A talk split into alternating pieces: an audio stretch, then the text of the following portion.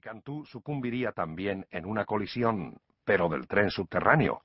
El accidente del metro ocurrió en octubre de 1975 y costó 37 vidas, incluida la del piloto Alberto Cantú.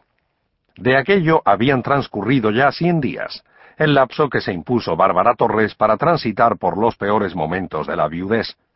También había decidido traspasar el pequeño apartamento, cargado con demasiados fantasmas, y atender de tiempo completo el local de Hangar 8, donde réplicas a escala de los aviones Spitfire, Stuka y Lightning P-38 parecían perpetuar las batallas de una guerra que marcó ese amor a golpes de nostalgia.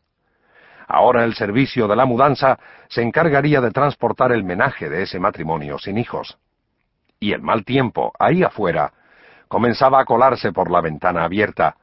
Aquel ventarrón serviría al menos para recuperar la transparencia mítica del valle de Anáhuac. La mujer alcanzó el ventanal, empujó el marco de aluminio, salió a la terraza y observó las frondas del parque hundido, ahí enfrente, agitándose en rebeldía. Se reconcilió con aquella vista panorámica muchas veces compartida con dos vasos de ron, porque así, mirando esa ciudad que había adoptado como suya, Alberto se apaciguaba hasta descubrir el primer DS-10 en lo alto. Era entonces cuando musitaba con semblante soñador, vuelo nocturno, porque el aparato recién había encendido sus luces de navegación. Cuánto había sufrido ese primer año sin poder tripular avión alguno, cojo y tuerto, luego del aterrizaje forzoso en Tantoyuca, era un espectro insomne taconeando en la madrugada, hasta que resolvió iniciar la aventura de Hangar 8, una aventura de vileza mercantil, como él la llamaba, y adquirir ese apartamento con vista al oriente, porque más allá, en el lecho de secado del lago de Texcoco, quedaban las pistas del aeropuerto internacional. Y desde esa ventana y con su curioso catalejo de latón, Hubo tardes en que logró contar más de veinte aproximaciones aéreas. El 534 de Monterrey, el 802 de Acapulco, musitaba entonces para sí. Y Mozart en el tocadiscos, siempre Mozart, aunque algunas tardes aprovechaban para ir al cine, tomar café y platicar nimiedades mientras disfrutaban de una tarta de manzana. Volvió al viejo ropero y comenzó a hurgar. Había dejado eso para lo último, de manera que las prisas amortiguaran el dolor de los recuerdos. Aquellos objetos eran como golpes de la memoria que muy bien se podrían ir en el camión de la basura. Vivelotes con un brazo roto, el álbum fotográfico con las compañeras de la secundaria, dos monedas antiguas de plata que guardó instintivamente en el bolsillo del mandil, la caja de Olinalá, donde conservaba postales enviadas desde Nueva Orleans, Los Ángeles, Madrid, Guadalajara, Roma, ¿Y eso?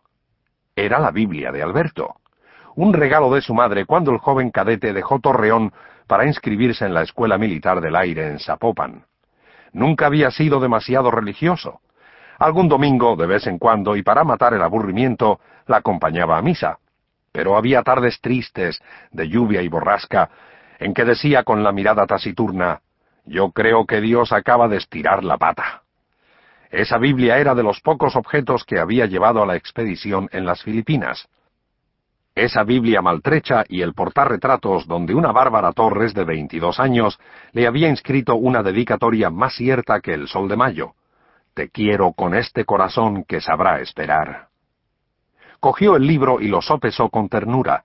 Sopló para librarlo del polvo, y entonces advirtió que la pequeña aldaba estaba carcomida por el orín. La Biblia de Alberto había perdido sus ribetes dorados, como perdida estaba la llave que alguna vez operó la diminuta cerradura. Empujó, y, sin mayor esfuerzo, el broche se dio al romperse. Abrió el libro sagrado, y en vez de hallar el Pentateuco y los Evangelios, para su sorpresa, Bárbara Torres encontró un grueso cuaderno disfrazado con las tapas del Viejo y el Nuevo Testamento. Al comienzo había un título y una fecha, Días negros a bordo del Fair Isle, abril 27 de 1945. Escritos del puño y letra de su marido, cuyas cenizas reposaban en aquella urna de cerámica a la vista, Bárbara comenzó a leer algunos pasajes sueltos. El manuscrito abarcaba poco menos de la mitad del volumen y la mujer se concentró inocentemente en la lectura de las primeras páginas.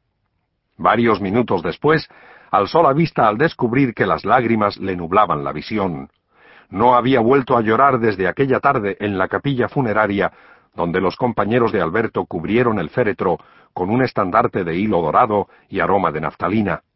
Se enderezó, sentada como estaba en una de las cajas de cartón que había atado con cáñamo el día anterior. Dejó por un momento la falsa Biblia. Entonces recordó que ella poseía un diario similar que le había regalado Alberto tras su apoteósico retorno en noviembre de 1945. Un cuaderno de tapas duras y que había denominado sugerentemente San Antonio Blues. Fue al teléfono depositado en el piso a media estancia. Marcó el número que tenía anotado en una tarjeta y en lo que respondían a su llamada intentó enjugar aquellas lágrimas inoportunas. Soy la señora Cantú. Buenos días, señorita. Saludó al escuchar la voz de la recepcionista en el otro extremo de la línea y añadió Estoy llamando para posponer el servicio de la mudanza. No me cambiaré hoy. Bárbara volteó hacia la terraza. El mal tiempo se apoderaba paulatinamente de la ciudad, el vendaval como avanzada de una previsible tormenta. Por eso le estoy llamando, señorita, insistió. Le digo que suspendan el envío del camión, que venga mañana, igual, a las once. De un momento a otro llegaría Soledad, la muchacha del servicio doméstico. ¿Qué le diría a ella? Sí, está bien, señorita. Cubriré el recargo de cita que usted nombra, no hay problema. Pero que venga hasta mañana, por favor. Nadie muere nunca del todo. La ropa que nos cubre, el pan que mordemos, el cuadro que miramos, en ellos están de algún modo las manos de los otros, una manera de acompañarnos, de no morir. Bárbara dedicaría el resto de la mañana a la lectura paralela, simultánea, de las dos bitácoras, la suya, que le había obsequiado Alberto treinta años atrás, y esta otra, secreta, que recién ahora había descubierto. Hay que vivir despidiéndonos, dijo de pronto Bárbara Torres, viuda de Cantú. Era una frase que su marido, que reposaba ahora en la urna de cerámica, repetía de cuando en cuando, y debió disculparse al apretar el auricular. No, nada, señorita. Ocurrencias, ocurrencias de la vida. 1944. San Antonio Blues, 24 de julio. Cruzábamos el puente internacional cuando descubrí una manta en mitad de la estación ferroviaria. Hasta pronto, heroicos aguiluchos de raza azteca. Qué fácil decirlo, hasta pronto. Como decir ahorita vuelvo, voy a la esquina a comprar cigarritos. Porque cruzar una frontera es otra cosa, como salir de casa a sabiendas de que no cargamos las llaves del retorno. Eso, salir del país es salir de casa. Unos que quedan dentro y otros que no regresaremos. Eso me decía Juan Aldasoro cuando bajamos en el andén de Nuevo Laredo. Míranos tan tranquilos, Alberto. Piensa cuántos de nosotros ya no volveremos a pisar este bendito suelo. Entonces se hincó, levantó un puñado de polvo y lo besó igual que un torero dedicando la faena. Pedacito de México, dijo, y me arrojó el polvo en la cabeza como bautizándome. Tan guasón el Juanito. Hacía un calor espantoso, pero ¿qué te digo? Yo norteño natural del desierto y quejándome del sol. Todavía ahorita se siente la canícula. Son las once y veinticinco de la noche, y a pesar del ventilador seguimos sudando. Así es Texas, así es el verano, así es la vida. Los muertos, después de todo, no sudan. Partimos ayer temprano 290 efectivos.